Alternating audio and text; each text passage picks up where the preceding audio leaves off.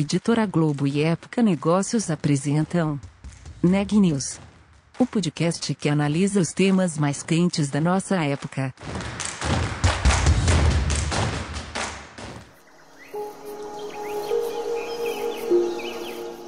Este episódio faz parte de Um Só Planeta, maior movimento editorial brasileiro para promover práticas sustentáveis, em parceria com Ambipar, Braskem, Endi e Natura. Acesse, informe-se, atue. Não existe planeta B. Um só planeta.globo.com.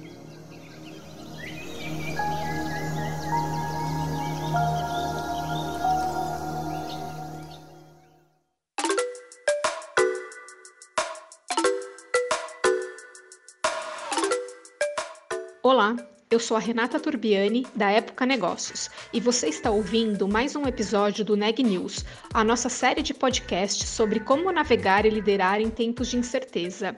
Um setor que tem crescido muito no Brasil é o de energia solar, e é este o tema do Neg News de hoje, com a Ana Laura Stachewski. Eu conversei com o Guilherme Susteiras, coordenador da AB Solar, Associação Brasileira de Energia Solar Fotovoltaica. Nós falamos sobre o crescimento e as oportunidades do mercado de energia solar no Brasil. O Guilherme também explicou como os investimentos nessa área podem garantir maior segurança energética ao país e o que precisa ser feito para que essa expansão ocorra. Vamos ouvir a entrevista? Guilherme, primeiro, muito obrigada pela sua participação aqui no Neg News. Eu queria começar nossa conversa trazendo um dado divulgado recentemente pela B Solar que mostra que o Brasil ultrapassou a marca de meio milhão de conexões de geração própria de energia a partir da fonte solar fotovoltaica. Eu gostaria que você comentasse esse número, esse levantamento e o crescimento do setor no país de modo geral. É, Ana, obrigado aí pelo convite, é um prazer estar aqui representando a B Solar e de fato é um marco bastante relevante, né? É, o Brasil com a, a, a, riqueza do recurso solar que a gente tem aqui, tem um enorme potencial de geração de energia solar, e de fato isso tem se concretizando, isso tem se materializando, é, especialmente na modalidade de geração própria e especialmente na modalidade residencial, né? mas as empresas também têm, faz, têm feito a sua parte. Agora, é um marco muito importante, muito bacana, mas ele ainda é um marco muito tímido, né? É, a gente tem no Brasil quase 90 milhões de unidades consumidoras e só 500 mil ainda tem, tem, tem instalado sua geração própria. Que, quer dizer o seguinte, que a gente comemora é, esse marco importante, mas a gente é, vislumbra que o enorme potencial que tem para a gente chegar lá, é, ainda mais agora nessa época de crise hídrica e, e, e custo de energia estourando, e a energia própria pode contribuir muito com isso. Então, é, o que, que, é bacana a gente notar é, é, a democratização do acesso a essa fonte de energia. Né? Acho que essa, é essa, é uma marca importante. Né? É, a energia solar, ela nos seus primórdios, ela era vista como algo para gente rica, né? que só as mansões tinham geração solar fotovoltaica. Né? E a verdade é que já desde o ano passado, e uma tendência que começou ainda já no ano retrasado, mais, das, mais da metade das novas instalações de geração própria de energia solar são feitas por residências das classes C e D. Então, o que a gente está tá vivenciando agora, é com alguns anos de atraso em relação ao resto do mundo, é que finalmente o Brasil está entrando na revolução energética, né, das tendências globais de descentralização da geração de energia da descarbonização das fontes de energia e da democratização do acesso a essas tecnologias, né, o que o pessoal chama de 3D da energia. Entendi. E esse cenário atual de crise hídrica evidencia ainda mais essa discussão sobre matriz energética, né? O, Brasil poderia estar numa situação diferente se tivesse investido mais ou melhor na geração de energia solar? É, exato. E, na verdade, é, isso me lembra um pouco uma música que era muito sucesso na minha época de adolescência, nas rodinhas de violão, né, do Paralamas do Sucesso. Eu quis dizer e você não quis escutar, é, e que a gente tem dito isso há muito tempo, né, que a energia solar fotovoltaica, especialmente a geração própria, pode contribuir demais com a segurança energética do Brasil. Né? É, a capacidade de, de, investimento de dinheiro privado na, na, geração solar ela é muito rápida. Você consegue colocar um sistema residencial é, em operação em questão de dias. Né? Você consegue colocar um sistema um pouco maior, uma fazenda solar um pouco maior, em questão de meses. Né? Ao contrário das fontes tradicionais de energia, que requerem anos, três, cinco anos, né? tanto que os leilões do governo têm esses prazos né? de três, cinco anos. É, e é, além da segurança energética que a energia solar pode contribuir, já está contribuindo e poderia contribuir ainda mais, é, ela também reflete na redução dos custos da energia de todos os consumidores, porque à medida que você gera energia limpa próximo de onde ela é consumida, você reduz ao mesmo tempo o custo dos combustíveis das termoelétricas, que é rateado entre todos os consumidores por meio da bandeira vermelha, né, que é um flagelo que os consumidores têm passado é, e ainda vai subir ainda mais, a gente vê essas notícias, né? Esse, o valor da bandeira vermelha deve subir ainda mais para cobrir esses custos das termoelétricas. E as perdas elétricas, que é um custo que é rateado entre todos os consumidores, na conta de todo mundo. Então, quando você gera energia junto do, do, da carga, né, junto de onde ela é consumida, que é a modalidade que geração própria, geração distribuída, você não só beneficia o meio ambiente com a redução das emissões, é, como beneficia os, os, demais consumidores de energia elétrica, é, porque a tarifa deles também cai ou sobe menos, né? É, então, a verdade é que a gente poderia estar numa situação melhor a gente tivesse é, conseguido ter um ritmo de crescimento da geração solar compatível com o potencial do mercado brasileiro. Mas ainda há tempo, né? É, esse é um jogo que continua sendo jogado, né? O, o Brasil é um país que a gente tem é, a relação entre crescimento da economia e crescimento do consumo de energia é muito forte, né? Porque cada, além da indústria que precisa da energia, os próprios consumidores residenciais e comerciais né? É, obviamente, é, à medida que a economia se aquece, o, o comércio começa a usar mais energia, e o residencial, à medida que melhora a renda das pessoas, elas investem em melhorias nas suas casas, né? É, ar-condicionado, é, geladeiras, enfim. É, a gente não pode esquecer que o Brasil ainda tem uma carência desse tipo de equipamento. Então, o Brasil, quando o Brasil voltar a crescer, a gente vai precisar da energia, então, é, e todas as fontes são necessárias, e a geração solar na modalidade distribuída, né, que é a geração própria, tem essa grande vantagem, que é um, é um, é dinheiro privado, né, não tem um centavo de dinheiro público nessa instalação, e, e ele evita é, custo de obras caras de transmissão, né, para você trazer energia lá, por exemplo, de Belo Monte, ou lá de Foz do Iguaçu, né, de Itaipu, até onde é consumida, você precisa construir grandes linhas de transmissão. E quando você tem a geração junto da carga, você também evita esse tipo de custo. Então, é, é, a gente poderia estar numa situação melhor e a gente precisa continuar de olho, porque é, passando essa crise hídrica, e a gente vai passar por ela, é, a gente não pode correr risco de ter uma outra crise no futuro. Né? E aí a segurança energética e a baixo custo da energia elétrica é, podem ser é, podem se beneficiar muito e vão se beneficiar muito se a gente conseguir voltar a, a, a, garantir a segurança jurídica, né, a previsibilidade para os investidores de geração própria de energia. Uhum. E quais são os caminhos para aproveitar realmente esse potencial dessa, dessa fonte de energia no país? Envolve tanto é, é, é os consumidores, né, as pessoas que têm a, as placas na sua própria casa, quanto o investimento do poder público. Né? Quais são os pontos chaves dessa discussão? Olha, do, do curtíssimo prazo, o mais importante hoje é a gente, como sociedade brasileira, garantir a aprovação do marco legal da geração própria de energia. Né? Existe um projeto de lei do deputado Silas Câmara, com relatoria do deputado Rafael de Andrada, que está na pauta do Congresso Nacional, em regime de urgência, é, para ser votado a qualquer momento, e acho que é importante que, dada a urgência do tema da, da, da escassez hídrica e do risco energético, que isso entre em pauta. Por que, que eu digo isso? Porque isso vai garantir a segurança jurídica e a previsibilidade. Né?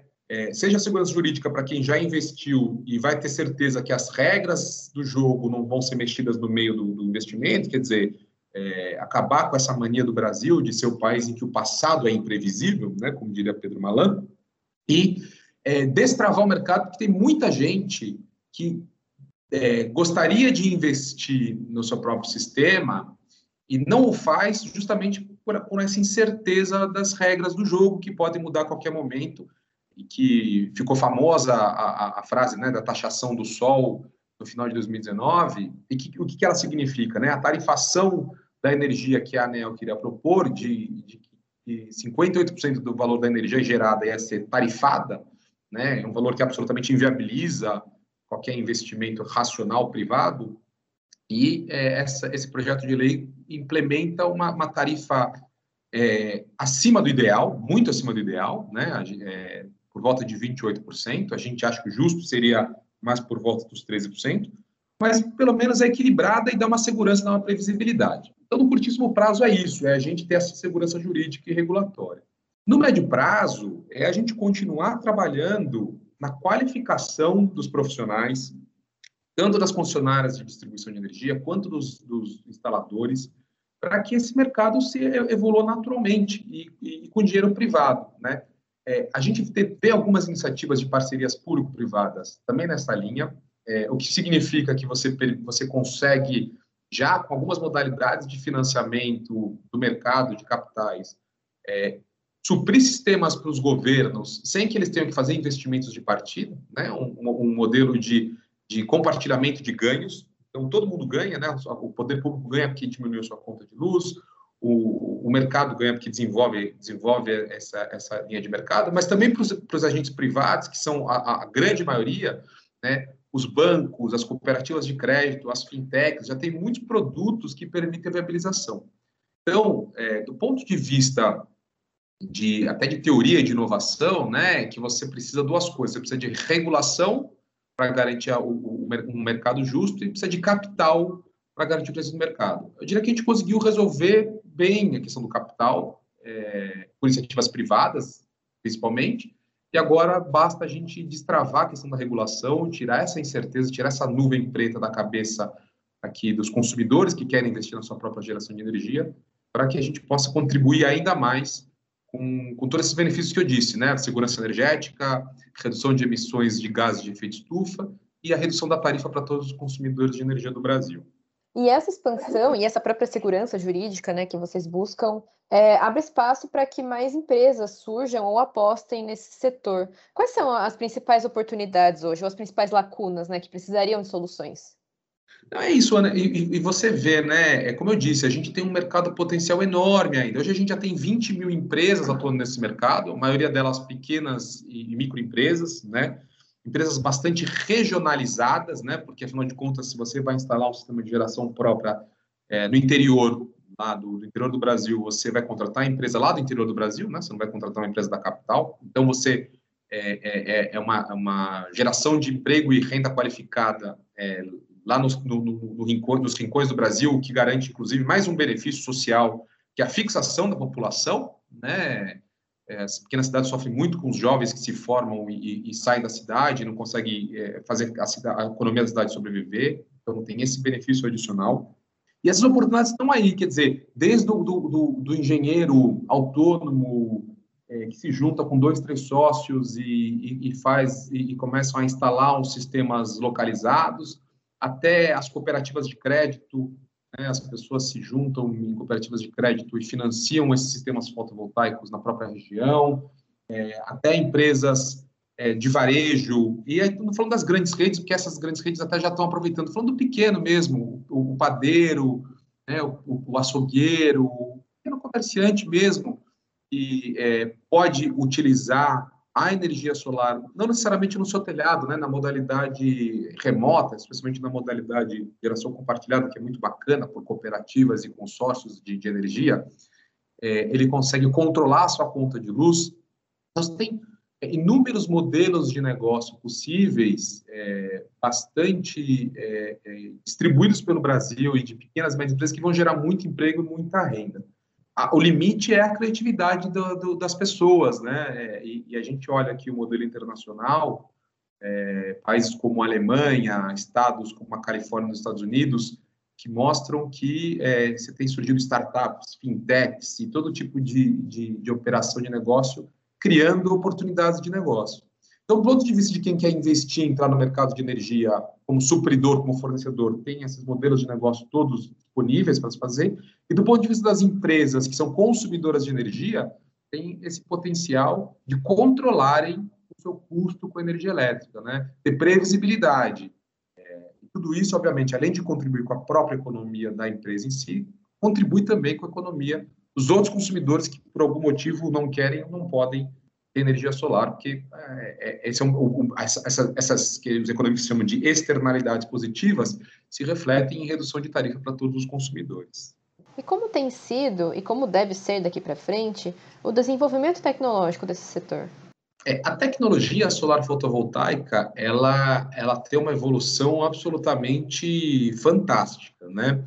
É, e você tem é, principal principal evidência disso é a redução dos custos da tecnologia de forma bastante sustentada, né? É de, de 10 a 15% ao ano, todo ano esse custo cai é, em, em, reais por unidade de energia produzida. Isso é um reflexo dos avanços da, da economia do silício, né? Então, é, a, a, as mesmas evoluções da tecnologia do silício que fazem com que os computadores e os celulares sejam cada vez mais baratos e ou mais potentes é a mesma evolução tecnológica que faz com que os painéis solares fotovoltaicos sejam cada vez mais eficientes e ou cada vez mais baratos. É, você tem uma série de iniciativas de materiais alternativos ao silício para a produção de energia solar fotovoltaica.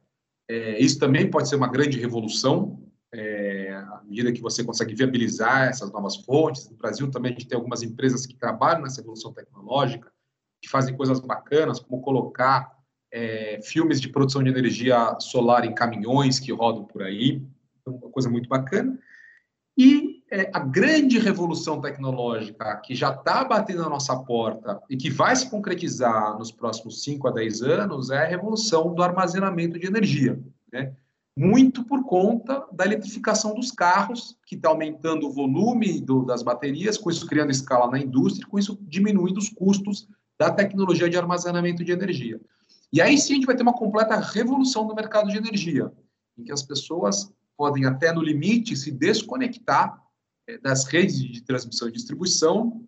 E aí a gente está falando de uma revolução do, do ambiente de negócio muito parecida com a revolução que a gente viu na telefonia nos anos 90, em que a gente sai de um cenário em que as pessoas, que o telefone ele é, ele é um bem tão escasso que as pessoas precisam declarar nos seus impostos de renda um bem, a linha telefônica, para um ambiente agora em que a gente tem mais aparelhos celulares do que é, cidadãos no, no, Brasil. Né? Então, esse tipo de revolução pode acontecer nos próximos 5 a 10 anos também na energia elétrica, em que é, essa realidade dos fios é, nas cidades e nas estradas é, começa, a se, começa a se reverter essa tendência do uso dessas redes pelo uso das baterias. Como isso vai acontecer, é, cenas dos próximos capítulos, né? É, aí está na bola de cristal de cada um. Mas seguramente algum impacto, alguma revolução na, na forma de, de, de, enxergar a energia elétrica, na forma como ela é produzida, na forma como ela é consumida e na forma como ela é gerenciada, seja ela transmitida, distribuída ou armazenada, tudo isso vai fazer é, uma grande transformação. E o Brasil pode estar nessa vanguarda. Né? O que a gente tem que muito tomar cuidado é que os lobbies é, das das concessionárias de distribuição também não tentem frear mais essa inovação tecnológica da mesma forma mas têm tentado frear a evolução da geração própria de energia. E sim, a, a, grande, a grande mensagem é que a energia solar já não é mais a energia do futuro, ela já é a energia do presente. É, e ela não é uma energia para gente rica, ela é uma energia para todos, né? É, até convido vocês a conhecerem, por exemplo, o trabalho da Revolusolar, que é a primeira cooperativa de energia solar numa favela no Brasil, destaque na imprensa internacional pelo trabalho fantástico que eles fazem lá. É, e acho que é um, importante ter esse espaço para quebrar esses mitos e trazer a verdade é, e a atualidade do, dos consumidores, né? Porque esse é um assunto relativamente novo, mas que vai estar cada dia, cada vez mais presente na vida de todo mundo.